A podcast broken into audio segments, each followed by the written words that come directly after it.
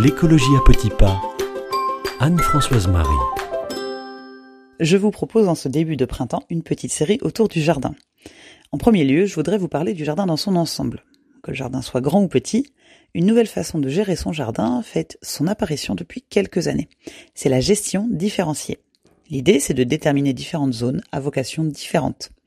Il paraît à peu près évident qu'on ne va pas traiter le potager de la même façon que le terrain de foot des enfants. Mais pourquoi ne pas aller un cran plus loin et laisser des parties de notre jardin plus sauvages et ne pas les tondre? Alors voici quelques avantages des zones non tendues. La prairie et les zones enherbées sont des lieux de vie de nombreuses espèces animales.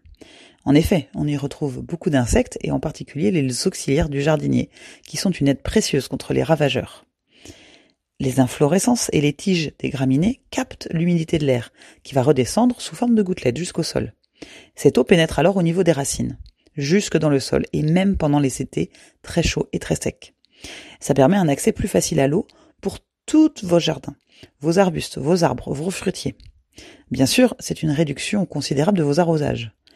Mais en plus, les systèmes racinaires, qui sont à la proportion de la partie aérienne de la plante, vont permettre de structurer et d'aérer le sol.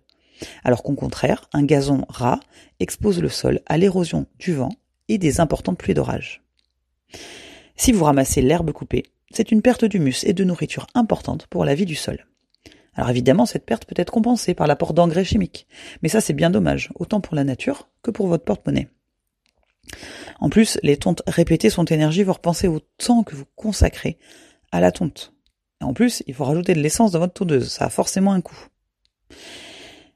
Une tonte rase entraîne la disparition des fleurs sauvages. C'est autant de nourriture en moins pour les insectes et par conséquent pour les oiseaux, les chauves-souris. C'est toute la chaîne alimentaire qui est déstabilisée. Dans une zone laissée libre, on trouve un cortège important de plantes différentes, des espèces de familles, des espèces de plantes, des familles différentes. Alors que dans une pelouse, en général, on a une monoculture de graminées. La prairie, enfin, stocke le CO2, alors que le gazon, à cause des tontes régulières, va le relâcher. Les herbes hautes, enfin, protègent le sol et ceux qui y vivent des rayons directs du soleil tandis que le gazon court l'expose aux UV. Alors, évidemment, ça, ça va à l'encontre de croyances très anciennes, très ancrées dans nos esprits.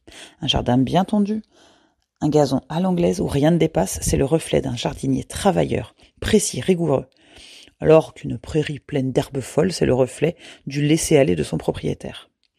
Et si nous regardions nos jardins avec le regard de la nature? Une prairie fleurie, ça devient alors un lieu de vie, une vie végétale, variée, luxuriante, une vie animale aussi. Les insectes, les invertébrés prolifèrent, les précieuses abeilles se régalent. La vie souterraine est intense. Et les oiseaux peuvent aussi profiter indirectement de vos herbes hautes. Songez enfin au temps que vous allez gagner. Alors ça aussi, c'est précieux.